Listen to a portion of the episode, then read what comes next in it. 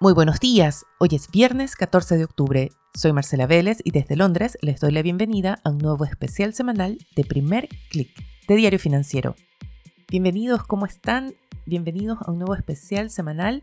Hoy es algo diferente, no tenemos la información de apertura de los mercados porque como les comentaba ayer, estoy tomando una pausa de una semana desde hoy. Pero no podía suspender el especial de esta semana porque se trata de un tema muy cercano a mi corazón que es el sistema previsional.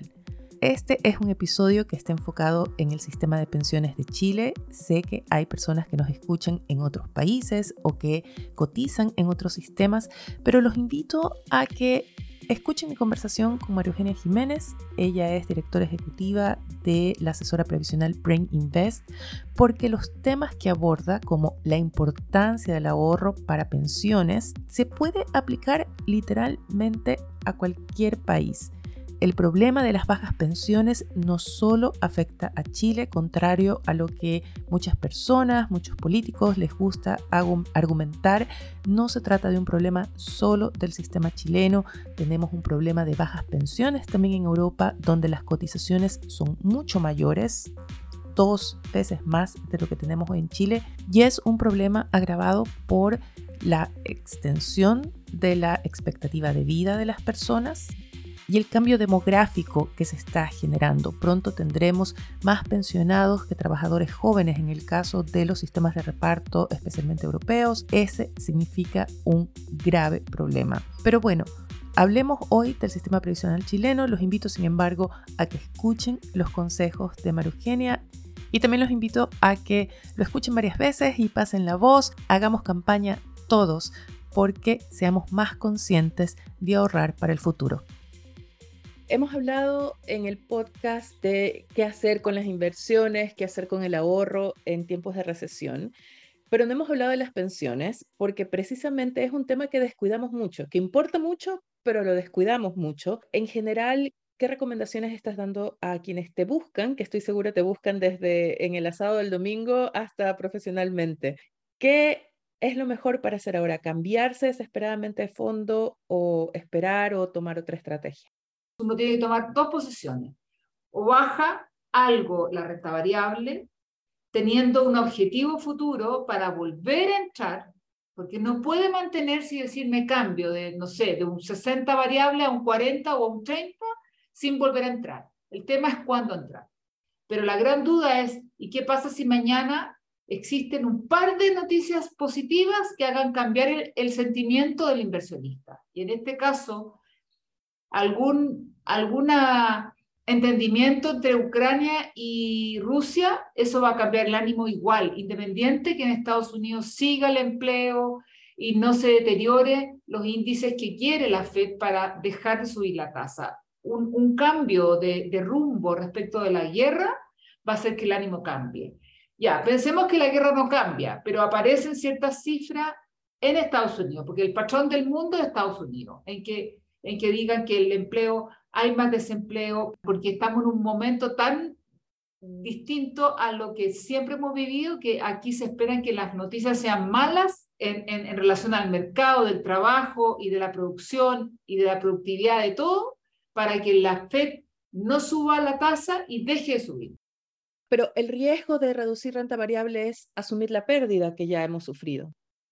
Claro, y la duda que uno tiene es si esto va a seguir cayendo en un abismo que no sabemos cuándo para, porque uno estimaba que esto iba, a ser seis meses, pero ya al parecer se está extendiendo otros tres o cuatro meses y no sabemos. Uno no puede ser muy radical en la sugerencia, por lo tanto uno siempre dice, ok, mira, del porcentaje que tenemos variable, disminuyamos la mitad o un tercio, pero con el compromiso de volver a subir.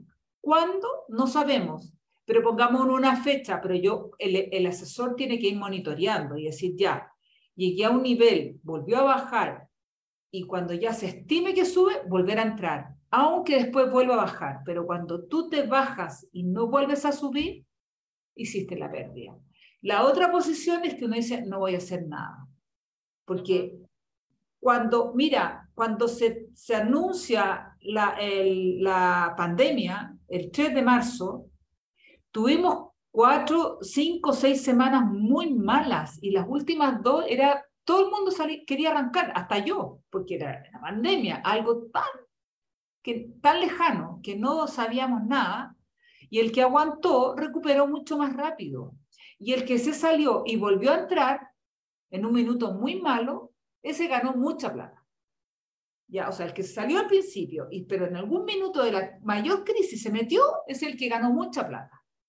Pero ese timing, el que uno nunca, es muy poco probable que le achunte. Entonces yo hoy día estoy en el gran cuestionamiento y me doy la guata todo el día, que gana decir los clientes, bajémonos y en dos meses más volvemos a entrar y en, tres, en cuatro, cinco volvemos a entrar algo más y va entrando de manera escalonada. Entonces, las posiciones en general son dos. O me, no hago nada o disminuyo, pero subo nuevamente a través de un tiempo acotado. El error sería tomar una decisión radical, como decir, ok, me deshago completamente, si estoy con 100% en el fondo A, me, me, salgo completo del fondo A, me voy al fondo E y me quedo ahí y no vuelvo. Ese es el peor escenario. El peor escenario es salirse o disminuir y no volver donde estaba originalmente. Estamos hablando de salirse de la renta variable, o sea, salirse del fondo A, del fondo B. Claro, bueno, es que el C también tiene un 60, porque yo, mira, el sistema previsional en nuestro permite tener la plata, cada cuenta, tú tienes la cuenta obligatoria, los depósitos convenidos y el ahorro previsional voluntario, que son las cotizaciones voluntarias. Los depósitos convenidos vienen de una cuenta que uno le dice al empleador, no me pague el bono de fin de año y ahorrelo como un depósito y es convenido entre ambas partes, ¿ya? Y tiene ciertas limitaciones en el retiro de esa plata, no así el APB. Lo común es que tú hagas APB y tú le dices al empleador, descuénteme tanta plata mensualmente de manera paralela al ahorro obligatorio. O yo hago un cheque o una transferencia a una institución que yo quiera, la FP u otra, y lo hago de manera directa y cuando hago mi declaración de impuestos, el servicio me va a devolver el impuesto porque es el beneficio de hacer APB. Existe otro régimen tributario para la PB que yo no me rebajan la base tributable, sino que me dan un 15% con un tope y lo logro el máximo del beneficio ahorrando al año 2 millones de pesos. Pero ese 15% que me dan de bonificación no es mío mientras yo no me pensione. Y cuando me pensiono la FP me va a preguntar si ese APB régimen A lo quiero comprometer para pensión. Si yo lo involucro para mi pensión, ahí se abona el 15% mi cuenta. El otro régimen, que es para las personas que tienen remuneraciones más altas, porque o están en un, en un impuesto más alto, es más beneficioso. Y esa opción eh, permite rebajar la base tributaria. Me fui por otro lado. Pero el tema es, si yo, ah, la forma de pago directo si yo ahorro APB y depósito convenido y cuenta obligatoria, en una FP, la FP te permite distribuir cada cuenta en dos fondos distintos si es que tú quieres y en porcentajes distintos. Tú podrías decir, bueno, el depósito convenido voy a tener 80 variables, 20 fijo, elijo el A y me olvido. O elijo dos fondos, pero hago un mix que me dé un X porcentaje. 95% de la y un 5 le, no sé, y uno saca la cuenta y dice, ah, voy a quedarlo. Pero hay gente que dice, no, yo no quiero tener todo en el A, prefiero tener el, el, el, o todo en el B, eh, voy a elegir un poco de A y un poco de D, o un poco de C con un poco de B, pero hago un mix que me da el mismo porcentaje si tuviera todo en el B. Es bien raro eso, pero se da. Si yo estoy en, el, en un fondo tipo B larga, ya que tiene 60 variables, uno podría decir que sería lo más que hace más sentido. Me voy al C, que es de 60 bajo el 40. Bueno, pero también tú podrías decir quiero el 50% disminuirlo. Ok, significa que la mitad la tengo que llevar al fondo. Si lo llevo a E, voy a quedar con un 30 acá y acá con un 5. Voy a hacer un 32, 33 de variable, porque es mitad y mitad. ¿Ya? Entonces, esa persona lo que tendría que hacer es ponerse un, un, objetivo, que es en qué momento voy a volver para volver a estar en un 60.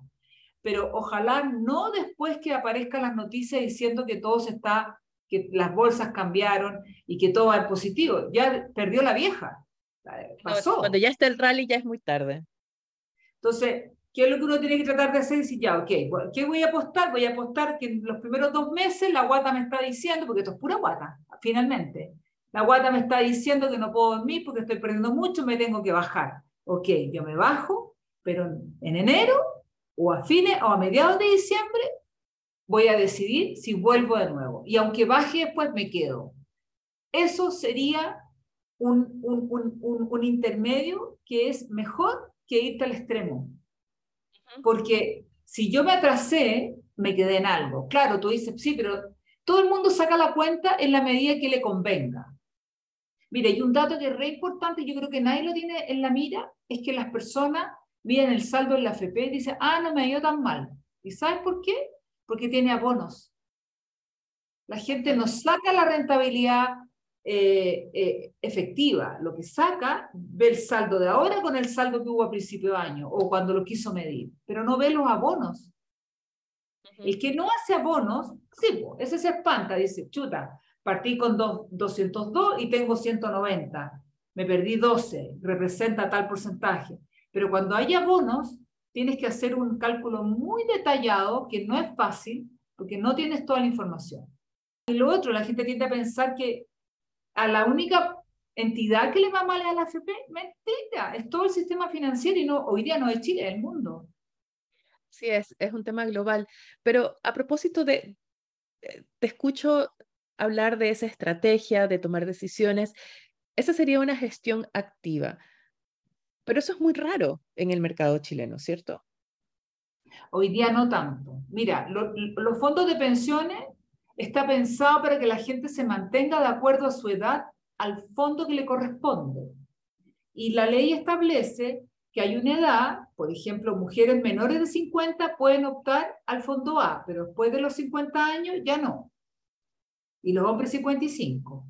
Pero por edad, si esta persona no eligió su fondo, le va a corresponder el fondo D, de dedo, y el hombre mayor de 55, el D. Cuando yo elijo que mi plata se mantenga en la AFP y me pensiono, yo mujer a los 60 años tengo una expectativa de vida de casi 31 años de vida y ahorrado por 30 y 5, en lo lógico, promedio. Y resulta que el sistema se creó para que cuando alguien se pensiona, si no elige el fondo, que puede elegir estando pensionado hasta el C, no el A ni el B, ni el B. le corresponde por edad el D, esa persona va a tener su plata invertida para los próximos 30 años. No tiene sentido. Yo a la gente le recomiendo el C. Y le digo, olvídate, olvídate del mercado, no le trates de ganar al mercado, porque no le vas a ganar. Existen crisis, sí, pero no es lo permanente. Ahora, en Chile, hace, no sé, siete años más o menos, o diez años, partió el famoso tipo este Lorenzini, que era el de Felicia Forrado. Así le llamó a su compañero. Le enseñó a todo, al principio de buena manera, pero como todo, se dio cuenta que ganaba plata y empezó con los argumentos siempre que estaban sesgados. Y él enseñó que de la B que se da le y de le a la. Y, y empezó a hacer un montón de otras cosas, pero el tipo desaparece cuando la super dice tiene que hacer un examen y una póliza garantía, que es la misma que yo pago. Entonces, quedó en la cabeza de las personas la crisis del 2008 que causó mucho pánico, y todo lo que ocurrió en esta historia con Felice de Forrado. Entonces hoy día yo tengo clientes que al principio de el primer mes de enero, que fue muy malo, cuando le mandé las cartolas a todos y me dicen, Marigenia, me fue muy mal, ¿y qué pasa? Le di todas las razones técnicas, no, ¿sabéis qué? Yo prefiero disminuir, independiente de lo que yo eligiera, es el típico persona muy conservadora que está en un portafolio que no le corresponde, pero que quería porque como las cosas andaban bien, y a la primera se cambia los sistemas previsionales debieran ser más bien cerrados, con no mucha movilidad, porque tú influyes en la cartera si se va mucha plata. Cuando la FP tiene que vender instrumentos para reponer todo lo que renta fija vender, una parte importante para, porque la gente se va la y comprar acciones, eh, le, es mucho más perjudicial la renta fija porque es un mercado acotado en Chile. En cambio, la renta variable, Chile, la FP sale a comprar afuera más que en Chile y afuera se diluye. Los fondos de pensiones debieran tender a mantenerse en el largo plazo. Lo que uno debiera educar, y en eso ha fallado el sistema y la autoridad, porque no todo de la AFP, tiene que ver porque la gente tiene que saber que es una inversión a muy largo plazo. Mira, yo el, 90% de las platas que yo le veo a clientes, porque dedico al tema inversiones, son previsionales y no me dedico al retail, porque la mirada de las personas en previsión, en el caso de mis clientes, que sabe que frente a cambio no tiene que hacer grandes eh, cambios de escenario de inversión, no tiene que hacer grandes cambios. Yo hago pequeños cambios. Y lo hago en aquellos que están muy preocupados, pero el, tipo que es de perfil agresivo es un cliente que no hace cambio. Y en esta crisis o semicrisis lo estoy comprobando, porque así ha sido. Tiene más tolerancia al riesgo porque sabe que de alguna forma el mercado se va a recuperar. A cambio, cuando uno tiene menos tolerancia al riesgo, como tú dices, duele la guata cuando uno ve que las pérdidas se siguen acumulando. Claro, y resulta que cuánto el minuto, entonces yo lo que le digo a mis clientes, le digo, mira, yo, ok, hagamos este cambio, pero yo lo voy a agendar. ¿Te parece que en tal fecha, en tal día te llamo? Y si la, la situación es anterior, yo antes te voy a llamar. Pero no me puedes decir después, no, fíjate que me quiero quedar donde estoy, porque tú no te das cuenta, esa plata nunca más la va a recuperar. La renta fija da, en, en, términos, en épocas normales, lo, lo, que uno espera es que rente inflación más 1%. Con este ciclo de alzas de tasa ya, EUF más 3, UF más 4, ya, si seguimos así como locos, pero, pero, pero lo normal es que dé UF más 1. Y si en esta pasada nos perdemos un 8, un 12%, eh, es irrecuperable. ¿Qué otras cosas crees que nos hace falta a los afiliados del sistema previsional chileno aprender sobre el sistema para sacar el mayor provecho? Bueno, hay que diferenciar la gente que tiene un ingreso que le permite ahorrar contra la, al que no le permite ahorrar.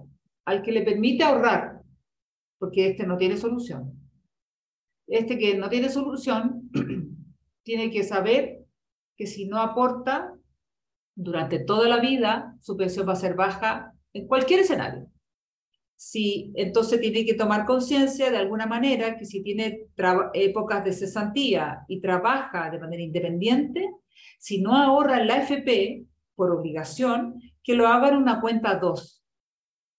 Porque es lo mismo, solo va a tener que pagar una comisión cercana al 1%, 0,90, 0,90, 0,25. Pero por lo menos tiene esta cuenta de ahorro y simula que hace imposiciones. Para el que se transforma en independiente y que gana siempre, tiene bajos recursos o bajos ingresos, ¿ya? Porque en teoría esa persona se gasta todo. El que tiene acceso o, o la posibilidad de ahorrar, tiene que hacer el mismo ejercicio. Cuando es independiente imponer, hoy día en Chile se exige, pero en una proporción y va a ir creciendo de a poco. Ojalá nunca deje de imponer. Esa es la prioridad número uno. Y luego tiene que hacer más ahorro. ¿Para qué? Para que, porque mira, hoy día en Chile la mujer se pensiona a los 60 años. No es una obligación, pero puede ejercer el derecho. La gente tiende a pensar que tiene que pensionarse y está equivocada. ¿Por qué? O sea, está equivocada. Yo me puedo pensionar, pero le puedo decir a la FP págueme 100 mil pesos y eso es casi como no estar pensionada. Pero me refiero a que lo que más uno debe explicarle a la gente, y ojalá se hicieran campañas sobre eso, es que una mujer normalmente, que si alguien ha estudiado, se pone a trabajar a los 25 o 26 años, puede tener un lapso, se hace un posgrado, pero eso es un mínimo de personas que lo hacen, ¿ya? Pero si pensamos que a los 25 años se pone a trabajar, esa mujer va a ahorrar durante 35 años y es probable que va a tener periodos de cesantías por maternidad, porque, por distintas razones. Eso, esa es la realidad de una mujer. 35 años de ahorro para financiar algo más de 30 años de vida. Es imposible. El sistema cuando se crea el 81, la mujer tenía una expectativa de vida de 20 años. Hoy día se, se aumenta en un 50%, pero se sigue ahorrando lo mismo. Ese es el grave problema que tenemos. Ya. En el caso de los, hombres, Y los hombres también. Sí, pero los hombres tienen menos cesantía que las mujeres. En este país. En todos. Eh, de hecho, hay una ah. cifra que salió, por ejemplo, acá en Reino Unido, la diferencia del, del, ahorro previsional de las mujeres es, el ahorro previsional de las mujeres es un quinto del que alcanza a tener un hombre acumulado a la hora de jubilarse, en promedio. ¿Ve? Y también está el tema de las diferencias salariales, que las mujeres les pagan siempre menos. y tiene cargo de menos responsabilidad y tiene sueldos más bajos. Es, es todo un todo. Ahora, el hombre, si parte a los 25, se puede pensionar después de 40 años. Pero pensemos que yo lo pensionara, pensemos que hombre y mujer se pensionan a la misma edad. El hombre vive menos que una mujer. Por lo tanto, su plata se divide por menos tiempo. Pero aquí lo importante, antiguamente el hombre, la expectativa de vida era 13 años y 5 meses o 6 meses. Hoy día es 20 años y 6 meses. O sea, se aumentó en un 44% su expectativa de vida, pero el ahorro es el mismo. Entonces, lo que la gente ojalá eh, eh, internalizara es que si no tiene, no mantiene una periodicidad de ahorro, no tiene ningún futuro en, su, en su, edad eh, inactiva, porque va a necesitar financiar muchos años de vida. Y, y cuando, y, y, lo otro que la gente desconoce, lo que es el interés compuesto. No es lo mismo ahorrar, tener un millón de pesos y ganarse el 1% que ganarse el 1% de 100 mil pesos. Porque esa ganancia, yo con suerte me compro un chicle y con la otra me compro, no sé, 10 kilos de pan. Hay dos argumentos muy fuertes. Uno, tener conciencia que lo que yo ahorre lo voy a dividir por el mismo tiempo que ahorré o, la, o del tiempo que tengo posibilidad de ahorrar. Porque yo que conozco, tengo decidido que no me voy a pensionar antes de los 70 años, porque pretendo trabajar hasta esa edad de manera activa y luego en menor medida, pero, pero tengo que planificar. Y lo otro es planificar.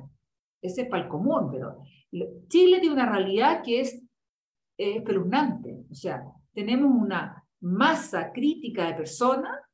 Eh, mira, este es el dato. Antes del primer retiro, éramos 540 mil personas que tenía ahorros sobre 40 millones de pesos. De un universo de 11 millones. Los cotizantes, cotizamos 5 millones 600. Esa era más o menos la cifra. Entonces uno podría decir, ah, del universo de cotizantes, el 10% tiene más de 40 millones y el 90 menos. Ok. Se autorizaron tres retiros. ¿Alguien tiene 40 millones? Lo más probable es que hizo los tres retiros. Por lo tanto, retiró, se quedó con 26, 28, con 30 millones. Si esa persona está a pocos años de pensionarse con 30 millones, tiene 200 mil pesos con suerte. La gente tiene bajas pensiones porque ahorró poco. Este es un país en que la gente tiene poca densidad de cotizaciones y remuneraciones bajas. Y hay un mundo de personas, que somos las mujeres, que tenemos una condición mucho más de mejorada que el hombre. Son sueldos bajos, lagunas muy amplias, ahorro bajo, en un sistema que está hecho para aumentar la cotización, a un sistema que está hecho para que se sostiene si uno, como tú dices, ahorra periódicamente y activamente también, ¿no? Claro, pero lo que pasa es que hay otro dato que no te he dado y que en, en eso estamos súper desbalanceadas. No sé qué, cuál es el aporte de las personas al, al sistema en, en, en, Inglaterra, pero en Chile hoy es solo el 10. Es muy bajo comparado a Europa. Eh, me apasiona el tema previsional porque creo que uno de los grandes problemas es siempre la crítica al sistema por el sistema, pero la clave está en el ahorro. Cuando se habla, por ejemplo, de las pensiones europeas, es porque se ahorra mucho más en un dato, sin, puedo que me esté equivocando, pero en Alemania entre empleado y empleador se llega casi el 16%, sin contar la, la pensión privada. O sea, hay, una, hay un tipo de pensión extra que se acuerda entre el empleador y el empleado que va, además de la, de la obligatoria, digamos. Es como un eh, depósito convenido. Como un depósito convenido, efectivamente, eh, que, que se ahorra de otra forma. Eh, de, de hecho, se ahorra en, otro, en otra institución, digamos, que vendría a ser como el ahorro privado. Entonces, los niveles de ahorro son muchísimo más altos. Los niveles de impuestos para cubrir ese pilar solidario, como le llamamos en Chile, también es mucho más alto, porque es un sistema costoso porque vivimos más. Eso es. Ahora, mira, sistema antiguo chileno que dura hasta el hasta abril del 81, el mayo del 81 se inicia la AFP y era optativo. Me incorporo al sistema antiguo al nuevo. A partir de enero del 83, todas las personas que empiezan a trabajar tenían que estar en el sistema nuevo, que era AFP. En el sistema antiguo dependía en qué caja tú estabas. Si eras periodista, tenías una caja. Si eras eh, navegante naviero, era otra. Y si eras empleado público, era, o, era, o era en par, que era la particular. La en particular te descontaba algo más del 28%. Desconté por el 7%, nos daba 21%. En promedio, el aporte exclusivo para la pensión no era menor al 18% de tu remuneración. El sistema, para que tenga una tasa de reemplazo cercana al 70%, tú no puedes ahorrar menos de un 16 a un 18%. Y con un 10 no te da. La esencia de un sistema previsional efectivamente debe ser que los ahorros deben mantenerse en el portafolio que se decidió y no hacer grandes cambios y que te permita hacer pequeños cambios, pero no de un extremo a otro, porque te desarma tu expectativa, tu, tu portafolio general. Antes de, em, acabas de mencionar el sistema anterior y estamos a puertas de una nueva reforma previsional, pero antes de ir allá, y a propósito de lo que acabas de decir, de manejar o, no hacer cambios radicales en el portafolio, ¿qué pasa con la gente que está por jubilarse? Acabamos de ver, eh, si no me equivoco, hace dos semanas salió una cifra en Diario Financiero que se había duplicado el número de jubilados. ¿Es un buen momento para jubilarse? Es que hay que separar. ¿Por qué la gente se ha pensionado? Principalmente por terror, ni siquiera temor. Terror a que Boric se robara la plata. Dos, la gente empezó a escuchar y los que se hicieron asesorar, por lo menos yo a la gente que ha asesorado les digo, mire, y lo sigo diciendo en los medios cuando me entrevistan, aquel que no le quede otra y quiera pensionarse, pensiónese, pero opte a la modalidad retiro programado, que es la modalidad de la AFP. La, toda tu plata se mantiene invertida exactamente igual. El problema lo tiene aquello que está en el fondo B, porque su plata que está comprometida para pensión va a poder optar solo al fondo C al D o al E. Entonces viene el B que elija el C. Entonces ya, eso, eso, eso es una desventaja porque no podría mantener su portafolio, pero si viene de una época en que no ha perdido plata, no importa, ¿ya? Eh, pero es más importante ser pensionado porque tú ejerciste el derecho sobre tu ahorro cuando te pensionas. Y le puedes decir la FP, no me pague el monto que financia mi plata, págueme 3 UF, que hoy son 103 mil pesos porque esa es la mínima que hoy está vigente. Y el retiro programado tiene la gran ventaja que dice que cada persona es libre de elegir el monto que quiera recibir, entre el máximo que financian sus ahorros y el mínimo establecido, que hoy son 3 UF. Y, y, si 3 UF son tres cuotas del fondo C, lo único que va, no va a poder recuperar si ha perdido plata son esas tres cuotas que les descuentan mes a mes. Entonces, si yo necesito recursos, voy a sacar una proporción de mi ahorro, pero gran parte de mi ahorro se mantiene invertido. Entonces, ¿por qué no me voy a pensionar? Ahora, es porque se supone que la gente lo va a hacer porque necesita la plata. Ahora, cuando yo me espero tres, cuatro años o un año, mi pozo de plata se va a dividir en un menor plazo, porque esto es por expectativa de vida. Pero lo que la gente tampoco lee es que pongo números que va a ser más fácil poder entender.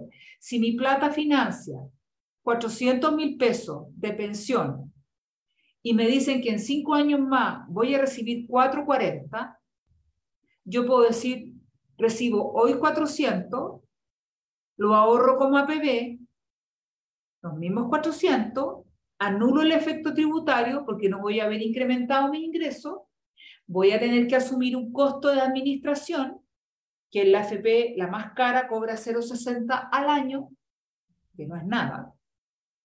Pero cuando yo cumpla los 65, voy a tener los mismos 400, pero yo le saco a mi APB los 40 mil pesos que me faltan. Obviamente que lo ideal sería que cada persona esperara, porque la gente no cumple, eh, no todos cumplen lo que planifican, de ser responsable y decir, no me voy a tentar y no voy a sacar la plata. ¿Ya? Pero en el fondo, el sistema es, si yo ahorro, yo tengo una X cantidad de plata, pero tengo que tener conciencia que si yo no cumplo la tarea de ahorrar o la cumplo a media, mi pensión va a ser a media. Y hoy día la realidad es que las personas tienen que financiar más años de vida de los años que impusieron. Eso es la última línea, así como para el título más o menos, es eso. Si yo ahorro menos, ahorro menos tiempo del que voy a tener que autofinanciar mi pensión, no puedo esperar una pensión adecuada. ¿Y cuál sería un, monto eh, que hace sostenible el sistema? Es duplicar el aporte. Hablemos de hablemos de duplicar el aporte porque es una de las propuestas que se presentan en la reforma previsional, aumentar la cotización con un 6, se le llama el 6%, ese 6% extra. ¿Cuál es tu visión de la reforma que conocemos hasta ahora? Si dejamos de afuera el, todo lo que significa para los empleadores asumir un mayor gasto, ese mayor gasto tiene que ser muy paulatino porque hoy día no es el mejor minuto. Y todo el mundo, todos vamos a llorar siempre, ¿ya? Eh, pero, pero cuando pasa el tiempo es parte de los costos, ¿ya? Pero el sistema lo que se quiere, lo que, lo que se ha peleado y por eso no se avanzó, es que una línea, un, gran parte de, lo, de, los diputados y senadores y hoy día el presidente quieren que el 6% sea de parte de un fondo solidario y que se, ah, se reparta en un determinado grupo de personas. Y el resto no, no, no obtiene nada.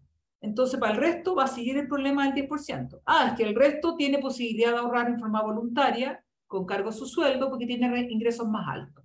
Porque la realidad chilena es que gran parte de las personas tiene ingresos bajos y eso es efectivo y es así. Lo último que leí de lo, de lo que se ha filtrado o ha querido filtrar la ministra es que dependiendo del tiempo que uno ha cotizado, va a tener derecho a un porcentaje mayor o menor de, este, de una proporción del 6%. Es una idea que no la leí en profundidad, pero es como el 75% es del 6, el 75% se va a ir a este fondo solidario y el 25% se le entrega al trabajador dependiendo de las imposiciones. Eso me parece que tiene una lógica eh, correcta, porque incentiva a que me preocupe. Ahora, en general, en nuestra cultura de país, la gente no va a hacer esa lectura, porque no lo va a entender. Cualquier sistema que sea con letra chica, eh, la gente, no, no cuando alguien no entiende algo, no lo va a hacer, no lo va a hacer parte de él y no va a estar preocupado. Y uno lo puede entender, pero la mayoría de las personas que no tengan que ver con números no entienden y no van a estar preocupados. Regresemos a, a una frase que dijiste y es que para la mayoría de las personas sigue el problema de la baja cotización. La idea, pero si decimos que la mayoría o el gran grupo de trabajadores tienen sueldos bajos, ¿no quedarían amparados bajo ese pilar solidario o crees que el, la cantidad de gente que quedaría excluida sería demasiado grande?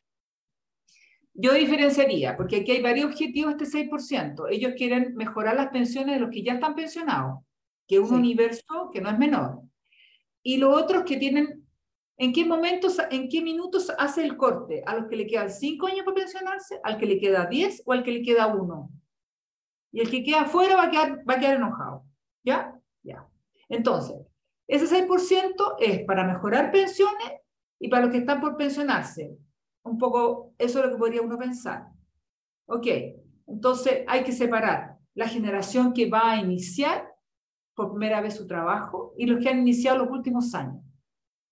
Eso es un grupo específico que en el futuro debiera tener algo más resuelto, pero en el futuro esas personas van a vivir mucho más que 100 años. La PGU, que hoy día da 194 mil pesos a cada persona que tenga una que, que, a cualquier chileno que tenga 65 años y no esté calificado como en el 10% más rico, tiene derecho a ese aporte. No va no es obligación ser pensionado o tener ahorros previsionales. O sea, cualquier chileno ya es un piso bastante generoso desde el punto de vista del financiamiento que se va a gastar mucha plata. Eso es lo primero.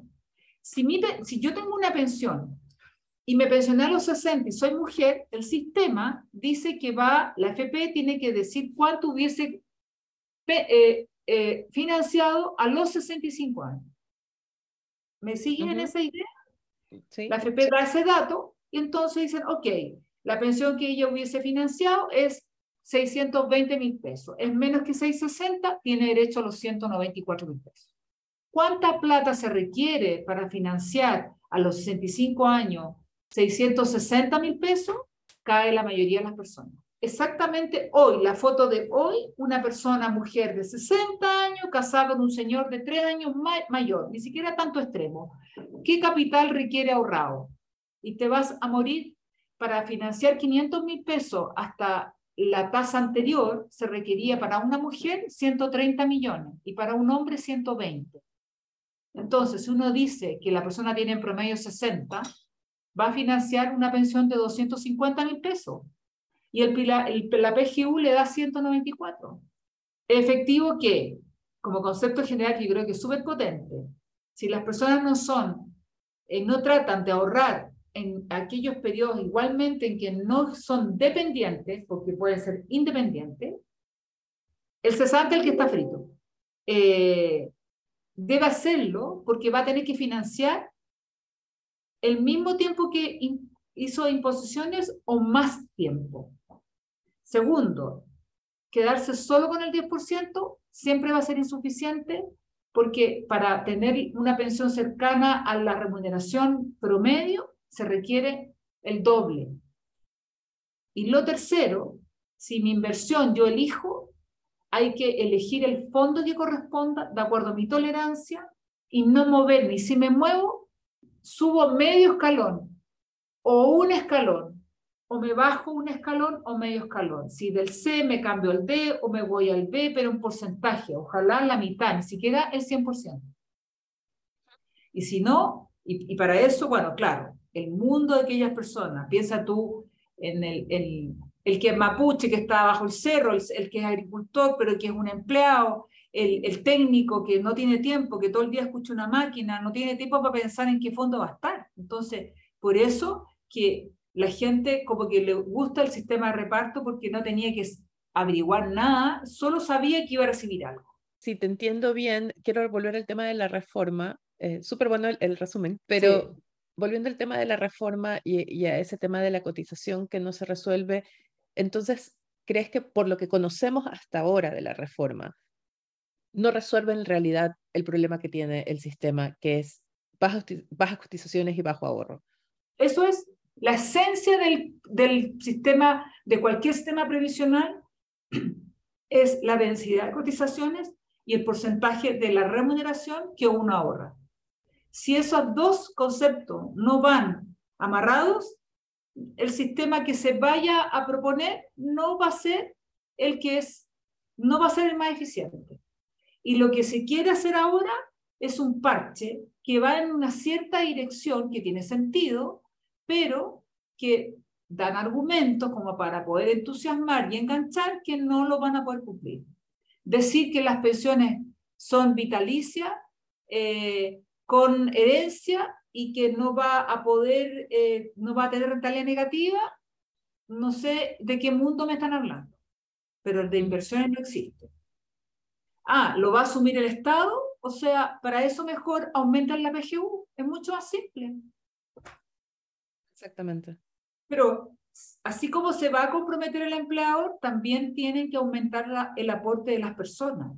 Y a lo mejor decir, ok, se va a hacer escalonadamente, de muy poco, pero a la, generación que está partiendo, no al que ya partió. Sí, eso es así. Mira, los, los esfuerzos son personales de cada uno, porque yo, si yo nunca soy empleada, igual tengo que hacer ahorros. Y eso es una cuestión cultural que nuestro país no tiene.